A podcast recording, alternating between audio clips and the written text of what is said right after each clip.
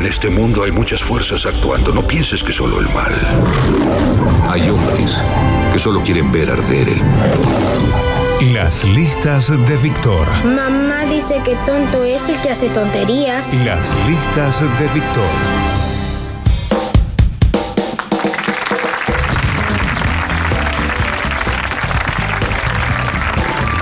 Buenas tardes, ¿qué tal? Hola, ¿qué tal? Gracias, ¿Cómo va? gracias, gracias. Hoy agarré las listas, Sí. con su permiso.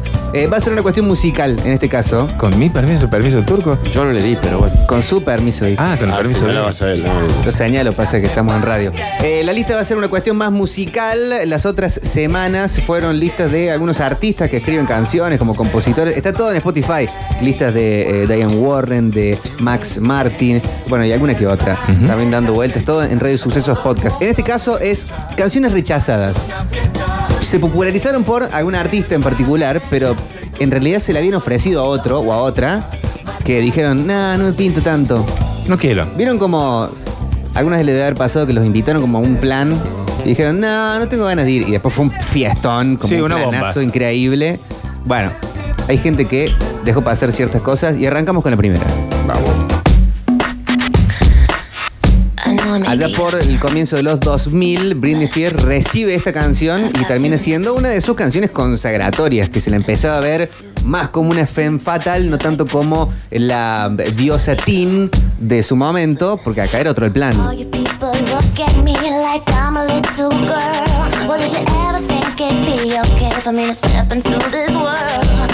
Oh, Se hubiera perdido su eh, show en los Video Music Awards, icónico con eh, la serpiente inmensa, una especie de boa, no sé, Sí. en sus hombros, una pitón en su cuello, en sus hombros. Bueno, probablemente no hubiera sido lo mismo. Canción escrita por The Neptunes, productores del disco de Britney Spears.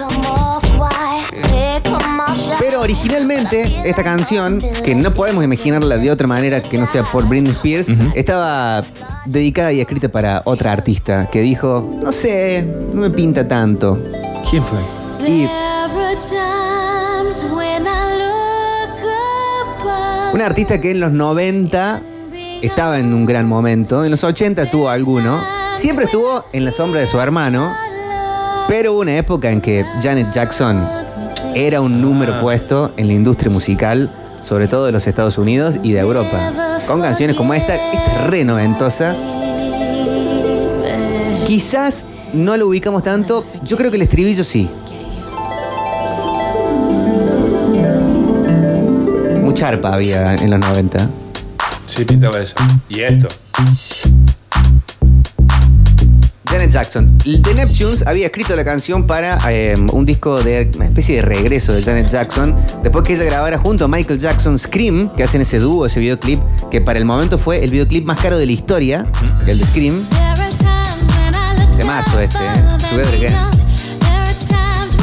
Después del éxito de Scream, se relanza de alguna forma la carrera de Janet Jackson y The Neptunes escriben la canción I'm a Slave for You y ella dice, ah, Mejor no. mejor no, no me veo.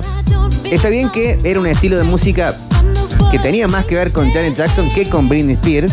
Tenemos muy en la cabeza la interpretación de Britney, pero Janet Jackson ya en los 90 y en fines de los 80 era una diva del, ritmo, del, del R&B. Me rompía todo. Tenía más que ver una cuestión soulera con Janet Jackson que con Britney Spears, que la asociaba sobre todo la industria con una cosa muy pop chicloso.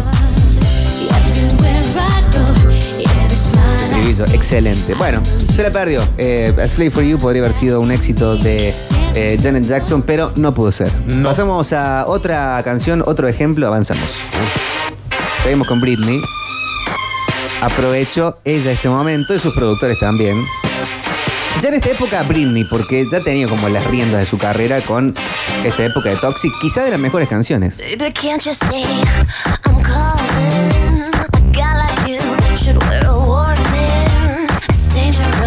Una canción que ha sido versionada muchas veces por muchas bandas muy distintas. Bandas muy rockeras han versionado Toxic. I. Y es hoy por hoy uno de los puntos altos del show de Britney Spears. Junto con Upside It Again, con Crazy.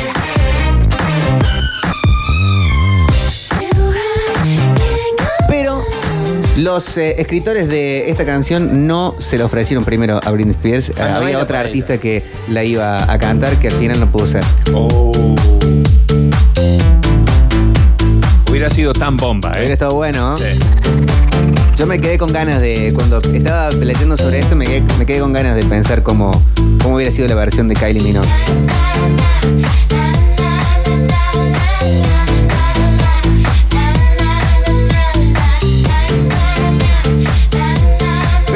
Pasar.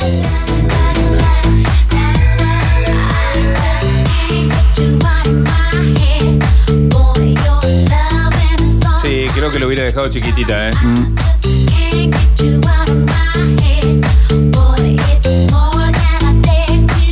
El dúo compositor de esta canción, un tal Christian Carlson y Pontus Winberg, eh, también son los escritores de esta canción, de Can't Get You Out of My Head, de- interpretada por Kylie Minogue. Que es un temazo también. Es ¿no? un temazo impresionante. A mi gusto, mejor canción que Toxic. Temazo Toxic también está en ese lugar. No, pero esto es una bomba. Pero eh, los mismos que habían escrito esta canción veían como lógico por el álbum siguiente de, de- de- de Kylie Minogue presentarles eh, Toxic para que ella hiciera su versión. Pero no, bueno, terminó estando en manos de Britney Spears para que haga ese videoclip de la azafata, esa especie de heroína villana que va como cambiando de personalidad, de color de pelo, de ropa, todo. Bueno, la terminó rompiendo. No todo es bailable en esta senda de listas, porque acá vamos a hablar de un lento. El otro día, hace poco tiempo, habíamos hablado de esta canción que es esta, que la conocemos como la versión de Aerosmith, Armageddon 99. Está en las listas de Diane Warren en Radio Sucesos Podcast, la señora de los lentos, que escribió esta canción. Le muestra el demo al baterista de Aerosmith, se muestran la canción entre la banda y bueno, ya quedó esto. Pero originalmente esta canción había sido ofrecida a otro tipo de artista, pero primero escuchemos cómo, para refrescar un poco cómo arrancaba esta canción. No hay forma de pensarla sin Steven Tyler cantando. Totalmente, vos te la ponés a escuchar un ratitín nomás, así un segundito de intro y decir, le queda como anillo al dedo, claramente. Sí. Vamos a retroceder un poco en el tiempo. Liv Tyler, la hija de Steven Tyler, encuentra su rol casi protagónico en la película Armageddon. Sí. Y parte del contrato, se dice, era que Steven Tyler con Aerosmith tuvieran la canción de la película. Claro. Intentan por todos lados tener una canción escrita por Aer- Aerosmith, pero se ve que no les salía mucho y terminan yendo hacia Diane Warren a que escriba esta canción.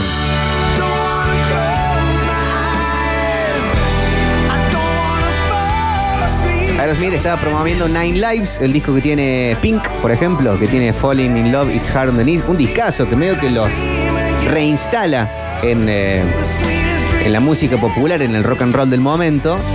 Pero Diane Warren, esta canción, cuando la escribe, había pensado en otra artista para dársela. También. Al menos yo me la puedo imaginar. Sí, No, también. no está lejos de lo que podría haber hecho Celine Dion con I Don't Wanna Miss a Thing. Desconozco si hay alguna versión que se haya hecho por Celine Dion en este caso. Yo tendría un poquito de bronca si lo hubiera dejado pasar.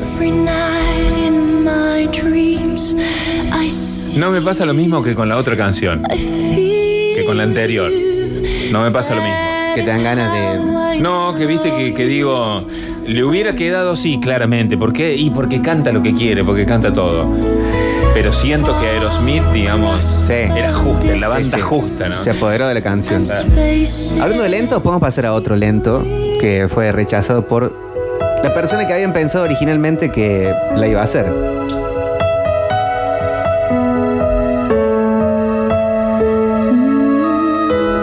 Esto es del año 92. María Carey probablemente con esta canción tuvo su canción más famosa. ¿Esta era la época que noviaba con Luis Miguel? No, esto es antes. Antes. En esta época María Carey lanza un MTV Unplugged que si no lo escucharon, yo me atrevo a recomendárselos, pero mucho. ¿no? Bien. Se pensaba que era más un producto de los estudios de grabación María Carey porque no se podía creer que cantara tan perfecto. Y ella en este show, en el MTV Unplugged, en esa época, en vivo, pela y dice y demuestra que canta todas estas canciones como si estuviera en el baño. Claro, no había forma de mentir. Sí. with the strength to carry on. Iba a ser usada para eh, la película Héroe, de Dust- eh, protagonizada por Dustin Hoffman, And you know you can't survive. pero no la terminan usando y usan otra canción de eh, Luther Vandross.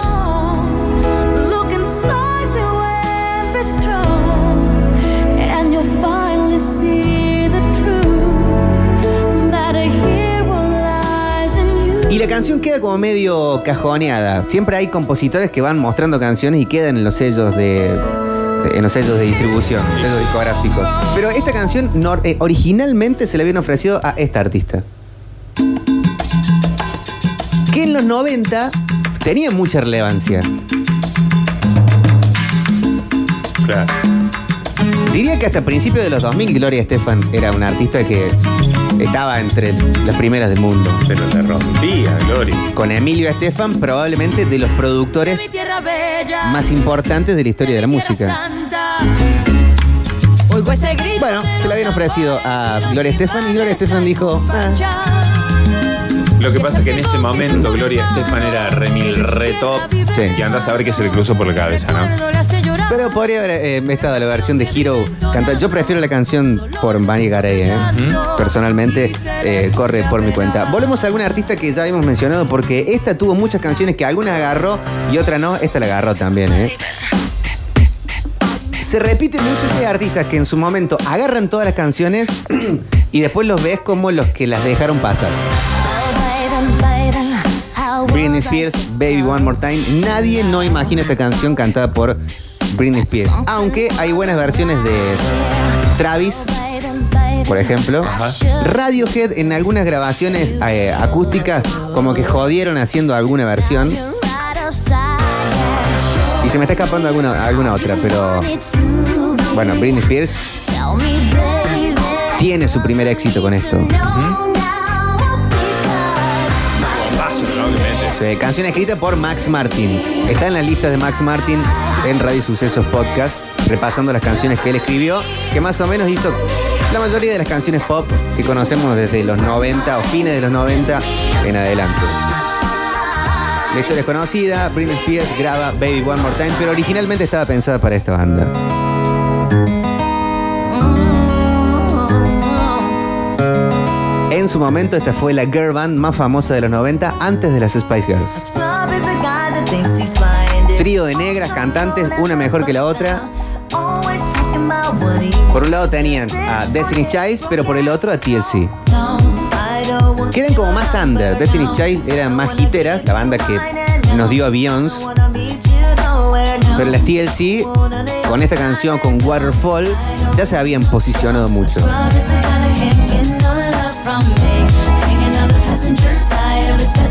Y para su disco Fan Mail, que es el que le sigue al que tiene esta canción No Scraps, Max Martin les propone, antes que a Britney Spears, hacer Baby One More Time. Y entre la producción o la misma banda dijeron, me parece que no. No va a dar. No, no da. Y pasaron, pasaron a Baby One More Time y le fue directamente a, a Britney Spears y obtuvo de esa manera su primer éxito. Sí. Sí, tremenda bomba. Está el caso de las que agarran todas las canciones y está el caso de algunas que dejan pasar. Y en este caso vamos a escuchar uno que salió un poquito al revés. Avanzamos. Esta en este caso es compositora e intérprete.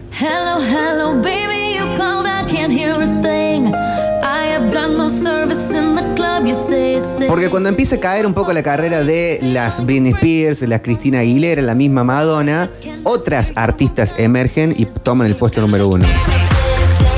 Rihanna por un lado, Beyoncé por el otro, pero no se puede tener en ese trío a Lady Gaga.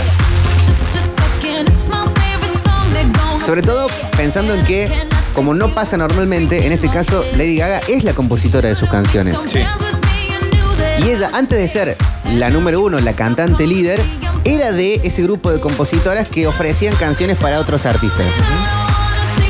Esta canción Telephone, que fue de los primeros éxitos de Lady Gaga, Stephanie Germanotta, que es el nombre real de Lady Gaga, se lo había ofrecido justamente a Britney Spears. Y no. Y no. Y en esta época le hubiera venido muy bien un éxito de ese tipo a Britney Spears. Esto es 2008, no esta canción, sino Telephone. Momento en donde Britney Spears tuvo su colapso completo, ¿no? Octa, en, en la lista, en la en Merece Ser Contado de Britney Spears, Lola. que está en el Radio Sucesos Podcast, Fit Lola Florencia, contaban el meltdown de Britney Spears. Cuando ya no puede más y termina pelada, rompiéndole la- el, el vídeo de una camioneta a los paparazzis. Y en esa época también coincidía que no tenía tanto éxito como en otro momento, como en este momento con Stronger. Y le hubiera venido bien una canción tipo Telephone de Lady Gaga. La dejó pasar, no le pintó, no le gustó, no estaba de Y acuerdo. Lady Gaga se la quedó. Y Lady Gaga dijo, bueno, ok, lo, lo- lo tomo para mi, para mi disco. ¿No?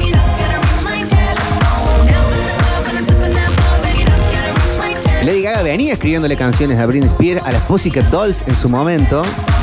Y esta canción le querían incluir en el disco Circus de Britney Spears.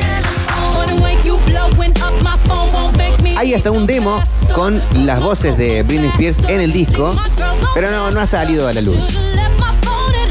Está muy bueno. Se lo guardó, dijo, bueno, ok, va a servir para algún otro momento y vaya que sirvió. Qué. Avanzamos con otro artista. ¿eh? Otra artista. A fines de los 90, la música latina lo era todo en el mundo, así como más o menos lo es hoy. Con el reggaetón, con el trap. En los momentos que salió esta canción también. Crossover de Ricky Martin, Jennifer López, allá arriba. También consagrada como una de las sex symbols más importantes del mundo. Tenía esta canción Let's Get Loud.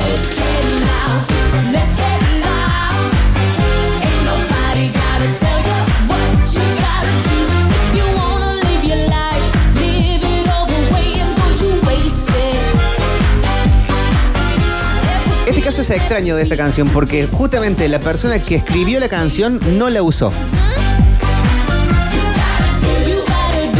No le puso en un disco. No la puso en su disco, la escribió para sí misma y ella misma la rechazó. No habrá estado conforme. ¿eh? No estaba conforme, pero justamente la eh, escritora de esta canción es la autora también y artista de esta canción. Shake your body, baby, do that conga. No, you can't control yourself any longer. Come on, shake your body, baby, do that conga. No, you can't control yourself any longer. Gloria Estefan junto a Emilio Estefan habían escrito Let's Get Loud junto a otros colaboradores. Pero decidieron no hacerlo. Pre- preferiría no hacerlo, como dice el libro.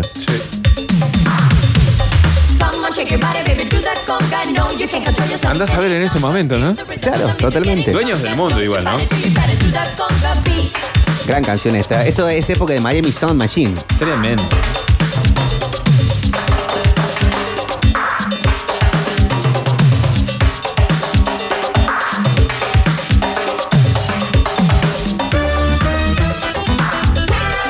Temazo este. ¿eh? Yo estoy esperando que se vuelva a poner de moda todo esto. Tiene todo, tiene todo. No sé si te lo bailo, pero Y va a pasar mucho tiempo, digamos, con el tema del reggaetón, del trap y todo esto va a pasar mucho tiempo. Pero va a volver en cíclico. Para, para, para, papá. Bueno, tremendo. Gloria Estefan justo había escrito esta canción, dijo, ah, no me pinta. Jennifer López dijo, venga. Y la historia se escribió sola. Pasamos a otro ejemplo de alguien que dejó pasar una canción muy importante.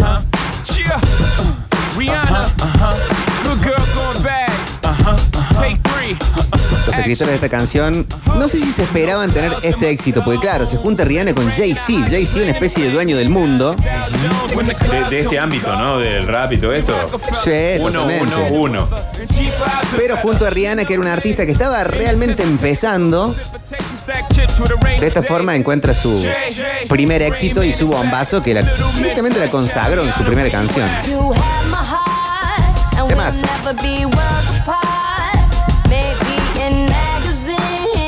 mid tempo así, pero con mucho peso, mucho fuerza.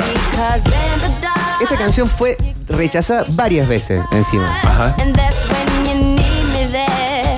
With you, Antes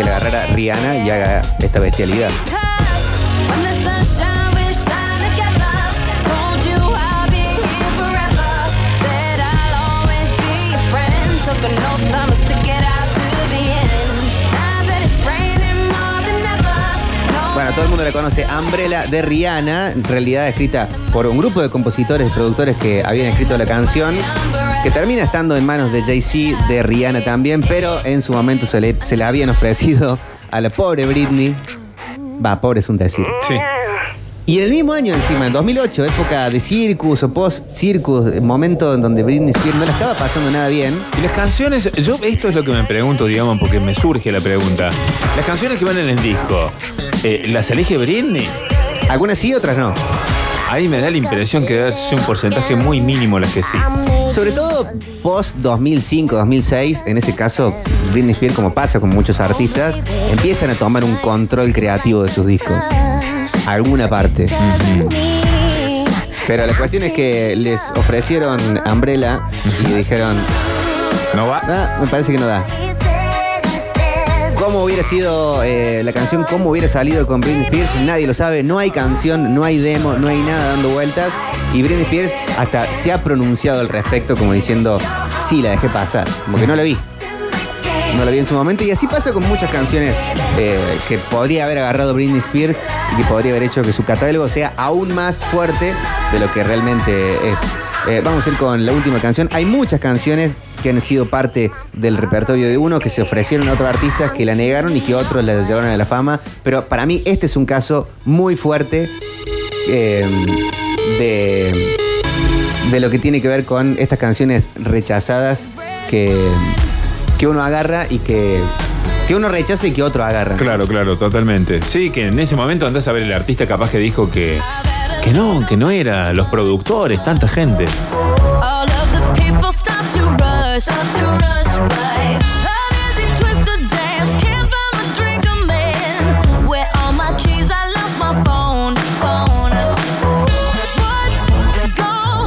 Esta canción también eh, de Lady Gaga, escrita por Lady Gaga, la rechaza Rihanna en su momento. Claro. ¿no? Que no es que le faltan éxitos a Rihanna de todas formas. No, así que no, Britney tampoco. no nos pondremos tan tristes. Pero a mí el, el ejemplo con el que eh, quiero que nos quedemos es uno que eh, eh, sí me entristeció en su momento. Ajá, ¿por porque era un artista que, está bien, hizo todos los éxitos antes que hoy estuviera prácticamente cancelado en lo personal, pero musicalmente eh, tenía todo, pero podría haber tenido este éxito. Esta fue una de las canciones que consagraron la carrera solista de Justin Timberlake en después de la separación de los NSYNC. Canción escrita por The Neptunes, dúo compositor, productores de discos, pero de todos los colores. Por un lado Farrell Williams y su compañero en eh, Neptune, que ahora no, eh, no me la acuerdo. Le ofrecieron esta canción a un grandísimo artista, uno de los uno en su momento, que dijo, "Mm, no sé, estaba grabando uno de sus últimos discos, creo que su último disco de estudio que lanza en vida, que fue para el momento uno de los discos más caros de la historia, y es este señor. Que hubiera hecho una buena versión de Rock Your Body. Y sí. Y hasta si volvemos a la original, a Rock Your Body, eh, podemos darnos cuenta que fue escrita para Michael Jackson.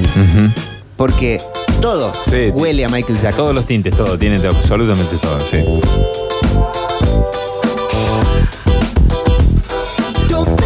Ahí está, Neptunes, Farrell Williams y Chad Hugo. Bueno, Farrell de Happy, tantas canciones. Sí, tremendos éxitos. Era como un sueño cumplido de Farrell con su dúo de colabor de, eh, dúo de, mm, musical, producir el disco de Michael Jackson. Después de- pasó a manos de Wyclef Jean, como trabajar con él, termina lanzándolo solo con otros productores, Michael Jackson, el, el disco Invincible, que tiene muy buenas canciones. Hay una, un dúo con Carlos Santana impresionante, pero le hubiera hecho falta. Hubiera podido usar esta canción eh, Michael Jackson. Sí. Que se Oh. nota que fue escrita para él, escuchen eso.